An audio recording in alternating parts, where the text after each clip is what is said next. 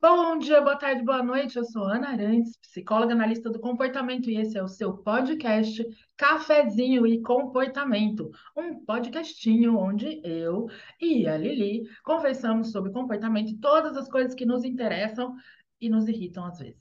Bom dia, Lili. Essa foi um ótimo adendo. Muitas vezes é mais sobre o que nos irrita do que do que nos interessa. Às vezes é sobre as coisas que nos interessam e nos irritam. Uhum, Deixa eu colocar o telefone aqui no mudo. Perdoe o barulho aí no, no pano de fundo. Não fez barulho aqui, não. Hoje, Ok. gravando num dia diferente, nós mudamos os o nosso, o nosso calendário de, de gravações. É, então, pode ser que tenha algumas diferenças aí de som até a gente se ajustar ao novo espaço e ao novo dia. É, mas é bom porque agora a gente grava de segunda-feira, né, Lili? A gente pode ter um monte de coisa para conversar que aconteceu no fim de semana. O que que aconteceu nesse fim de semana? Só muita treta, né? Porque a gente fica nesse Instagram e só, só vê treta. E é isso. Para além da treta, né? Sabe o que eu acho que que as pessoas andam muito interessadas e eu tenho ficado muito feliz que as pessoas estão interessadas nisso.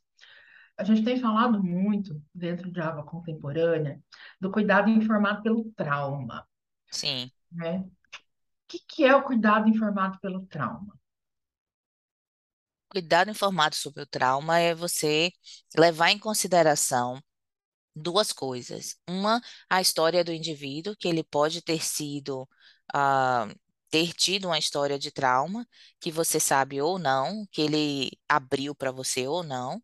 E outra é levar em consideração que a sua intervenção pode levar o indivíduo a ser traumatizado. Então, a- por trás do cuidado, eh, informado sobre o trauma está o cuidado centrado na pessoa. Uhum. É, eu acho que quando a gente tem essa abordagem, né? Estas abordagens, né? É, o cuidado centrado na pessoa, o, né, o procedimento, a intervenção centrada na pessoa, melhor dizendo, e o cuidado informado sobre o trauma. Isso quer dizer que nós estamos atentas, né, e analisando e levando em consideração variáveis não só que estão presentes, não só aquelas que estão presentes ali no momento, mas as variáveis da história de vida e das histórias de aprendizagem dessa pessoa, né? Uhum, uhum.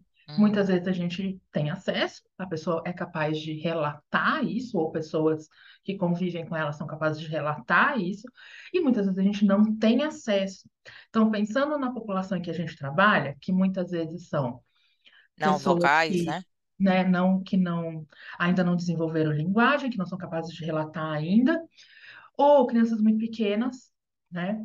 Mas que, pelas características que elas têm de serem pessoas autistas, a gente pode inferir que elas, muito provavelmente, passaram por situações que podem ter sido traumáticas, E né? aí eu acho que vale a gente definir o que é trauma, Ana.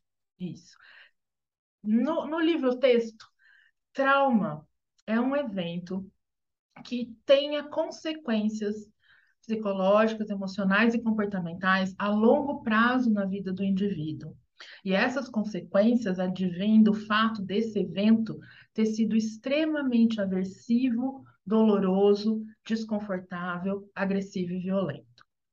É, e o impacto do trauma, né, dentro dessa definição ainda, o impacto do trauma é que a pessoa tem uma relação, uma reação a eventos semelhantes que indivíduos que não passaram pela experiência traumática consideram exagerada. Exato, né? Então, às vezes, a gente vê uma criança reagir, né, muito intensamente, por exemplo, a uma sala de terapia, uma sala de atendimento. Exato. Ou a um uniforme de terapia, um jaleco branco, Ou né? as cartinhas que a gente põe na Material mesa. interventivo, as malditas cartinhas que a gente põe em cima da mesa, né? E aí a gente não entende o que está acontecendo, aí a gente fala, ah, é porque a criança está fugindo da tarefa. É o controle. É o controle. A minha favorita que eles dizem é a criança tem problema de controle. É, Dá licença, gente, é, por tem favor. problema de controle instrucional, ela não sabe seguir instrução. né? E a gente desconsidera que essa pessoa passou, ela teve uma vida antes de chegar em você, né? E que nessa vida ela pode ter tido eventos que, na presença desses estímulos, foram extremamente traumáticos, né? E agora esses estímulos, eles sinalizam isso.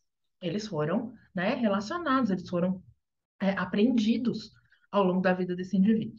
E a gente sabe, né, não é difícil a gente imaginar que se essa criança já passou por intervenção do tipo, do tipo ABA, né, é, se essa criança tem uma história com esses com esses estímulos, a gente não é difícil da gente é, é, pensar que nesses contextos ela sofreu violência. Ela Sim, foi e impedida de sair da sala, ela foi obrigada a ficar com uma pessoa que ela não conhecia, com a qual ela não tinha vínculo, ela né? foi presa, né, é, com a mesa bloqueando os movimentos Ela foi dela, presa contra a parede, contra a parede, ou ela foi segurada na cadeira, né? Ou ela teve o rosto puxado, o braço puxado, né? Então imagina, uma criança autista, que muito, muito, com muita probabilidade pode ter questões sensoriais, com toque, com, né, Uhum. tensão física, ela precisa se Volume, movimentar. Tem um TDAH associado, então ela tem essa necessidade para se regular, para se sentir estável de movimentação física. E aí ela tem essa necessidade não atendida, os movimentos dela restringidos, é, as pessoas estão tocando nela, coisa que para ela é muito doloroso.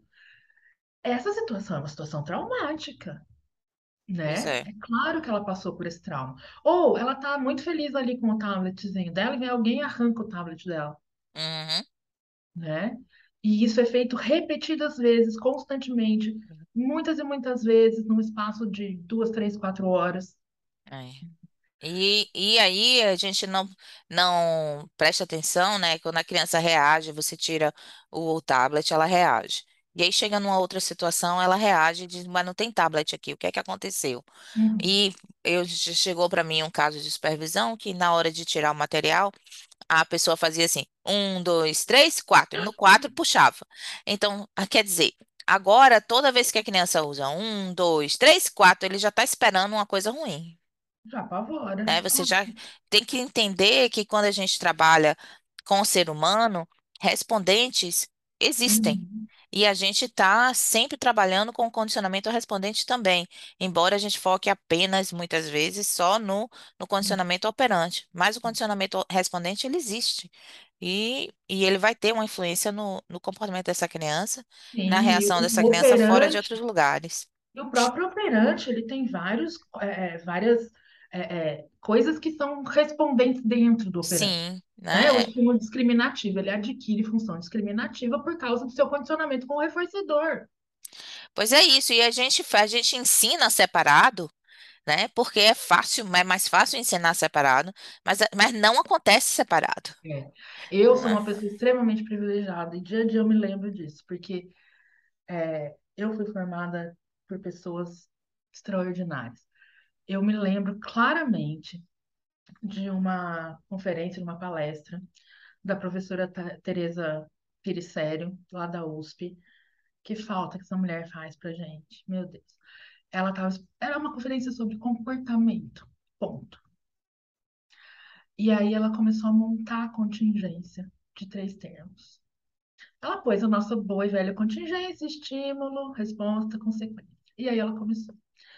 Na presença do estímulo, a resposta produz uma consequência. O Uhum, estímulo antecedente vem antes da consequência. Uhum, aqui você tem um condicionamento respondente. A resposta, ela é muitas vezes uma resposta motora. Então, todos esses movimentos motores, eles também antecedem a consequência. E aí eles adquirem isso. E ela foi pendurando essas. E aí tem a operação motivacional, que também vai ser. E ela foi pendurando no final da... E ela foi, ela foi construindo, ela foi construindo. No final, a gente tinha um negócio tão complexo, tão cheio de nuance, tão cheio de detalhe, né? E a ideia era essa, prestem atenção, a gente está falando de continente de três termos, mas não é só isso. Quando a gente fala de continente de três termos, tudo isso aqui tem que ser levado em consideração. E eu lembro muito disso toda vez que eu falo sobre cuidado informado pelo trauma. Porque é justamente nisso que a gente está falando. A gente está falando em levar em consideração todos os aspectos de uma contingência de aprendizagem todos os respondentes, todos os, os operantes, as respostas motoras e as respostas que acontecem encobertamente. Sentimentos, Isso. pensamentos, memórias, né? E você está falando pode. aí e está me lembrando do Mechner Notation, que é uma coisa assim que meus Hum, colegas dizem, é science fiction, mas se você consegue trabalhar com a Mechner Notation direito, você descreve todas essas contingências, inclusive as encobertas, né? E, e, e você tem uma possibilidade de fazer um trabalho muito mais complexo, muito mais interessante. Mas vamos parar de falar de, de science fiction um pouquinho.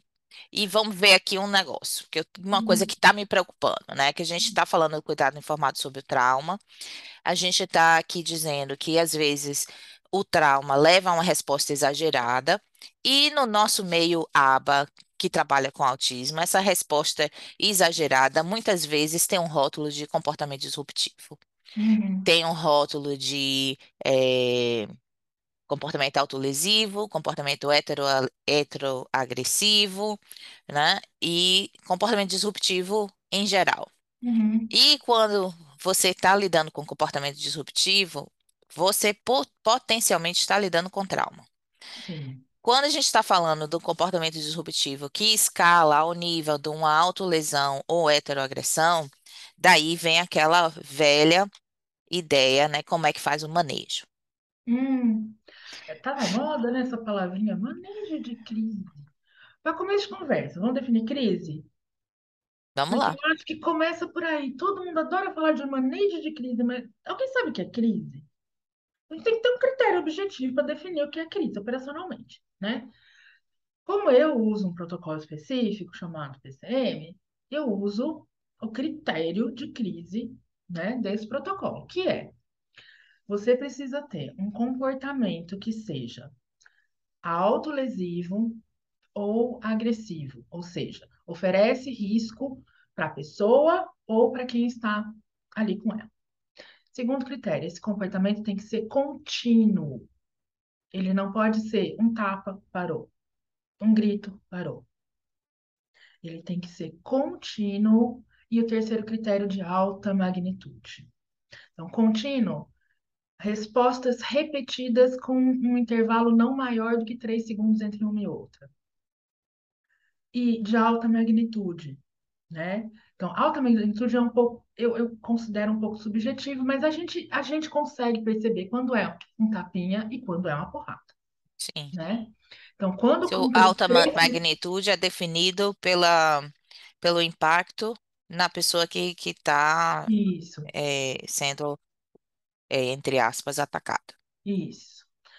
Então, cumprindo esses três critérios, eu falo, opa, a pessoa está em crise. Esse comportamento é um comportamento de crise, Sim, a né? minha, o meu treinamento não é PCM, é o Hum, PMCS, né, hum, que é o, o treinamento aqui dos estados de, do estado de Nova York, hum, né, eu sou treinadora em PMCS desde 2010. hum, E a gente define crise dessa maneira, na, no termos da, da questão física, mas a gente também inclui a, como é que se diz?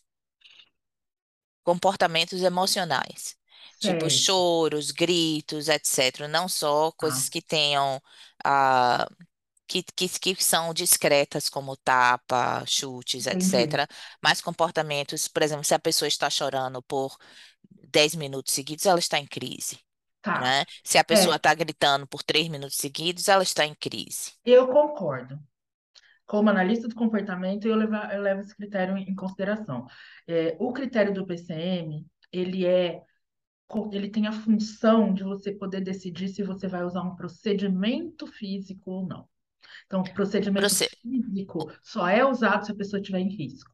Então, se a criança estiver em Sim, o procedimento grito, físico só né? é usado se, se o comportamento da pessoa apresenta risco a si mesmo ou Isso, a outros. Ponto final. exato.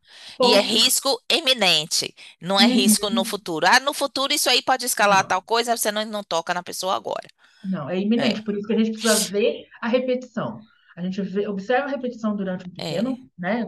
10 segundos, 15 segundos, e aí você decide, não, isso é contínuo, vou intervir fisicamente. E mas é um critério claro, sim. ele, ele é objetivo, ele é preciso, E aí, né? um detalhe também, Ana, que eu acho que quando a gente, a gente precisa falar quando a gente fala de manejo de crise, é que as pessoas pensam muito assim, como é que eu vou me defender, Ah, é.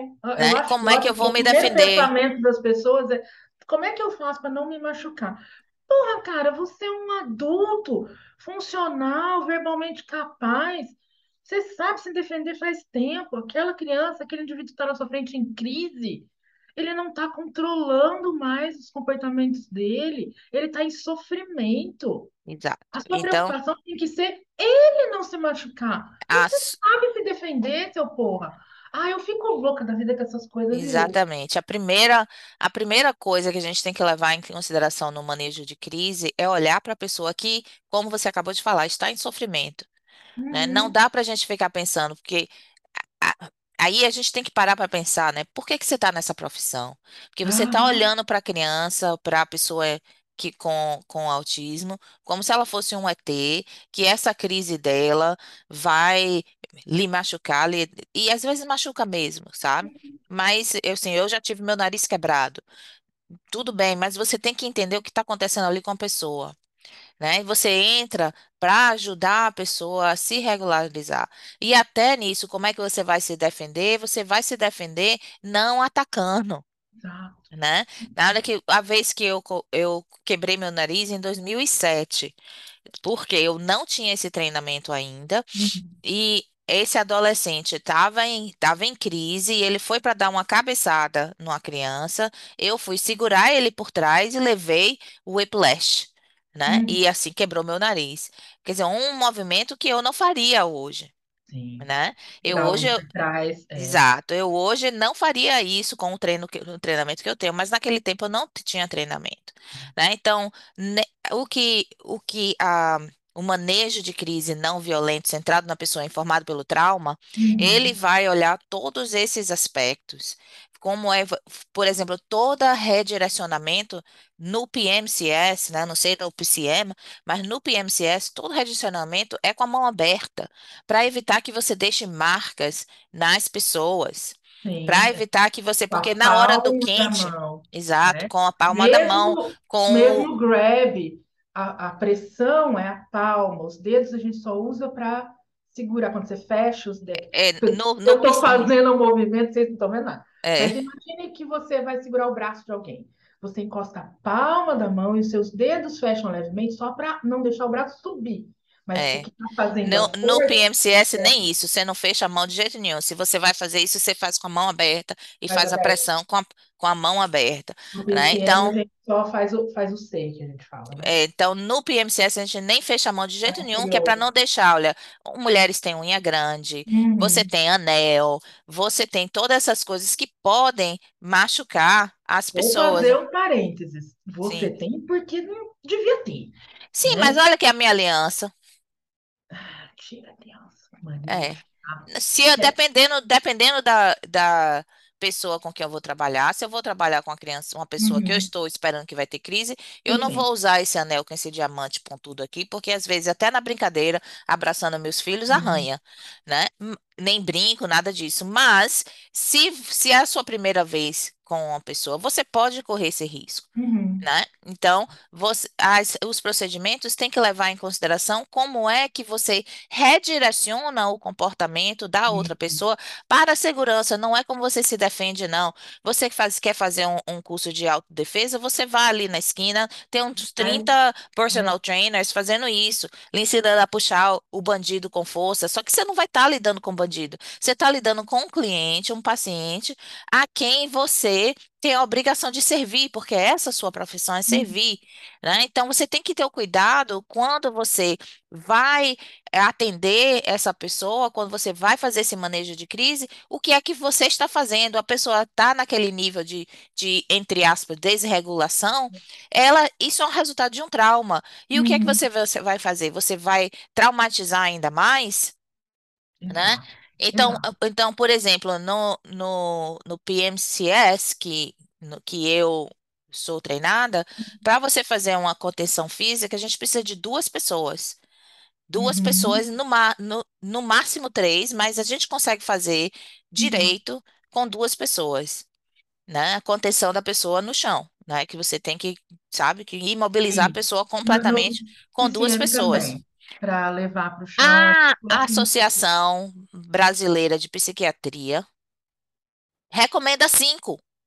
É, Gente, você não tem noção do que é que é.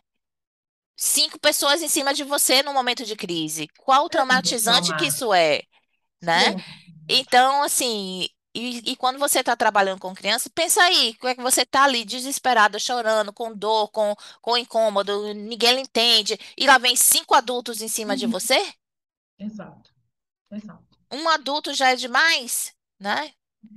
No PCM, é, eu fiz treinamento recentemente para para instrutora também, é, mas a gente estava discutindo muito isso, e o nosso instrutor é, disse que talvez é, já está sendo discutido que procedimentos na horizontal, né, deitado, não devam ser feitos com criança.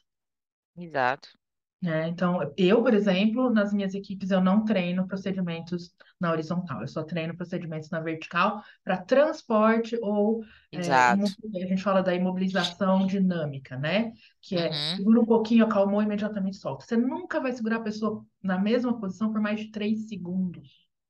Pois é. Sem contar que você corre o risco de, de causar é, danos físicos permanentes e você corre o risco de matar se não fizer direito. A asfixia mecânica. Eu vi fotos de um treinamento recente em que a pessoa fazendo a contenção cruzava os braços da pessoa contida sobre o tórax e fazia é, pressão. Isso é pedir uma asfixia mecânica, isso mata. Imagina uma criança que é menor que você, mais fraca que você. Se você não tem o treinamento adequado, não sabe medir a sua força, não sabe o lugar. Bom, se você tem o treinamento adequado, jamais você faria uma manobra dessa de cruzar os braços aqui e puxar, pois é. né? Então, então, aí fica o outro detalhe para a gente pensar é qual é o, o caminho para a pessoa que trabalha com pacientes que possam ter uma agitação psicomotora, como se diz, né, um comportamento uhum, agressivo, para como é que eles vão fazer esse manejo de crise. Ah, eu, eu tenho um- duas recomendações, Ana. Depois você pode adi- adicionar tá. as suas. Uma é, vai estudar análise do comportamento para você poder entender eh, intervenção de antecedente e Uhum, redução comportamental. Vai estudar num lugar que lhe, que lhe ensine direito para você entender como é que se, se trabalha no, nas, nas variáveis ambientais. Segundo, né? Se você quer uma formação como essa que Ana e eu estamos discutindo, PCM ou PMCS, né? Isso não é uma formação que deve ser dada ao indivíduo, a meu ver, né? concordo. Não é um, um assim, eu vou ali do jeito que você diz, eu vou ali fazer um curso de, de liderança, vou ali fazer um curso de VBMAP, vou ali fazer um curso de sei lá de quê, não vá ali fazer um curso de, de manejo, exato. É um, é um curso que você tem, é, a maneira como a gente enxerga isso nele ali, é um, um tipo de, de capacitação profissional que deve ser oferecida e que deve, deve sim ser oferecida e deve ser feita de maneira muito competente institucionalmente, Sim. dentro de uma instituição, E né? não é, essa- eu acho que vai além de capacitação, Ana. Eu acho que isso é parte da política da instituição. sim, como, exato, ótimo. Então, é, é feito institucionalmente como parte da política, do modelo de atendimento, né? E da, dos, dos, da, dos valores, né, que aquela instituição se propõe. Eu acho que, que os propósitos que ela, que ela quer perseguir. Eu acho que isso torna, né, essa capacitação, esses, esses aprendizados, uma coisa é, que alguém é responsável por isso. Exato. Né? A palavra em inglês é liability, não tem uma tradução para isso em português, mas é responsabilização de alguma forma. É, Né? Então, essa instituição que está treinando essa equipe tem a responsabilidade de manter os procedimentos dentro de critérios éticos, humanos, E aí tem pelo trauma, centrados na pessoa, baseados em assentimento, E né? aí a responsabilidade, né, essa questão de responsabilidade é real, que em todas as Uhum, instru- instituições que eu trabalhei aqui, que a gente tinha esse, esse, eh, tem diversos protocolos, né? uhum, Tem diversos protocolos aí que ensinam, mas você vai, a instituição vai escolher um e vai trabalhar com isso. Esse protocolo, às vezes as pessoas erram, ok? sim. E errar é humano, tudo bem. Permanecer no erro é descaração Uhum, né? Então, quando existe um, um evento qualquer, né? Então, vamos dizer, por exemplo, no hospital ou, ou na agência que eu trabalhei depois, onde a gente, quando tinha um evento que havia uma contenção, a gente revisava todo o procedimento. Né? No sim. hospital tinha câmera, a gente ia lá, olhava a câmera, vê se o pessoal fez o, o movimento correto, se não fez, se fez o procedimento correto, se não fazia, existia uma consequência para isso. Se fazia, a gente investigava se deveria ter começado a intervenção mais cedo, se Uhum. houve algum momento de, de intervenção antecedente que não foi feito, Exato. né? Onde foi a falha na prevenção? Gente Exato, só chega numa situação de crise quando alguma coisa falha durante a prevenção. exato. Prevenção e desaceleração, As né? pessoas vão fazer esse curso de manejo, entre aspas, né? Buscando essa parte física. Eu quero aprender como é que eu me defendo. O que, na verdade, essa, esse, essa busca, para como é que eu me defendo, é uma resposta de trauma da, da própria pessoa. É, É, você já está traumatizado aí no seu trabalho e você Uhum, precisa olhar suas condições de trabalho, seu autocuidado, entendeu? Porque essa coisa de como é que eu vou me defender do meu paciente. Isso é uma resposta traumática. Vá trabalhar aí uhum. com seu terapeuta, de preferência um terapeuta ACT, né? Porque a gente, é- a gente tem esse viés mesmo. Eu né? acho é, é, é, e exato, né? Porque quando você está, né, dentro do, da abordagem centrada na pessoa, informada pelo trauma, baseada no sentimento, todas as ações que você tem, todas as decisões que você toma, levam em consideração aquela pessoa que está ali na sua frente recebendo intervenção comportamental, né? Então, quando a gente toma a decisão de eu preciso fazer um curso de defesa pessoal porque eu estou apanhando dos meus clientes, quem que está sendo levado em conta aí, Pois é. Quem é que né? importa? A serviço de Quem é que quem é importa? Isso? serviço de quem você está fazendo isso? E se você está fazendo isso a serviço de alguém que não é o seu cliente, isso vai ter influência em todas as outras decisões que você toma, em todas as ações que você tem com o seu cliente, né? Isso. Porque a gente sabe que, né, os valores que estão dando valor é, reforçador, estão transformando a função dos estímulos para a função reforçadora, estão sendo aqueles que são reforçadores para você. Não estão sendo aqueles no melhor, né, de- no melhor, é, é, no benefício do cliente, né? Isso.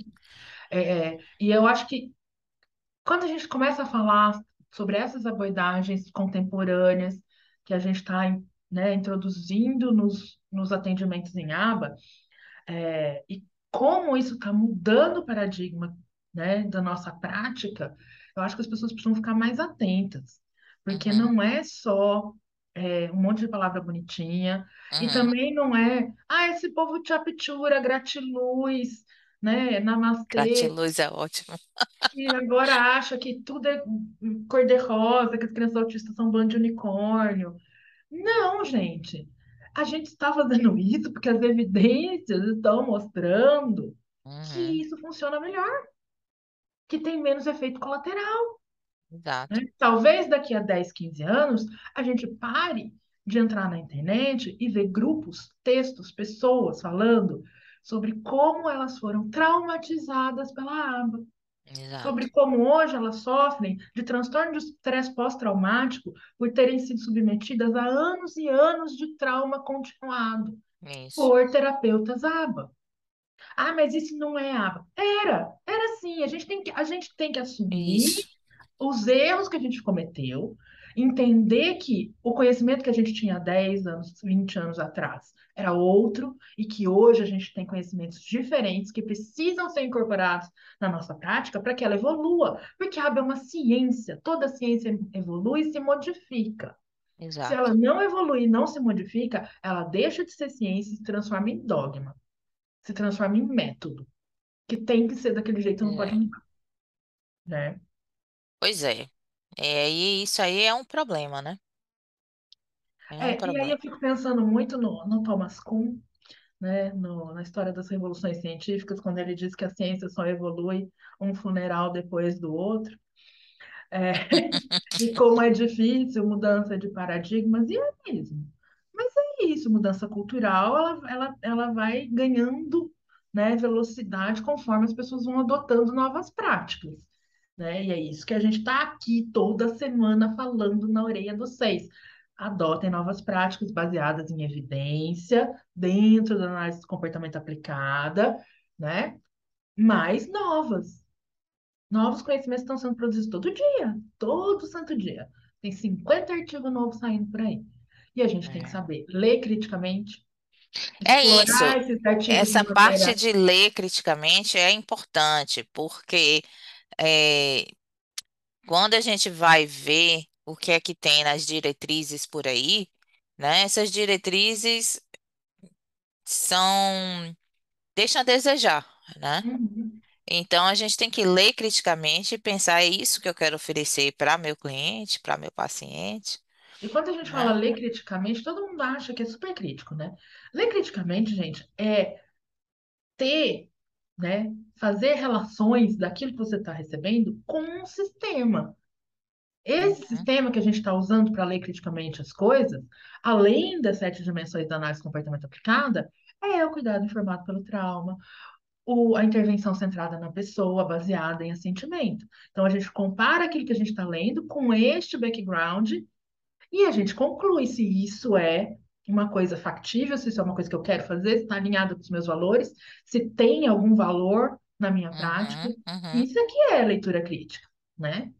Se está alinhado com as diretrizes éticas, É né? isso. Então, assim, corre, eu tô aqui, Ana tá falando, eu tô dando uma olhadinha no Google, né? Hum, Tem, tem diversos artigos sobre manejo de comportamento, uhum, né? Então, vá lá muito, ler, muito. vá lá ler e vá pensar, vá discutir, E eu acho que é sente isso. A gente, com, com os a seus gente fala colegas e isso, né? muito, é, a gente fala muito da coisa do manejo físico, da contenção e tal, porque é o que a gente vê. E é muito chocante, a gente fica fixada nisso. É. Mas tem que pensar que quando a gente fala de manejo de comportamentos é, difíceis, problemáticos, enfim, o nome que se dê, a gente está falando de um plano individualizado, baseado em evidências, que foi feito para aquela pessoa, que foi testado, que tem uma linha de base, que está sendo monitorado e avaliado constantemente para ver se está funcionando, que Uhum, é baseado no pensamento, né, na nossa interpretação de que aquela pessoa tem essas respostas porque ela passou por, por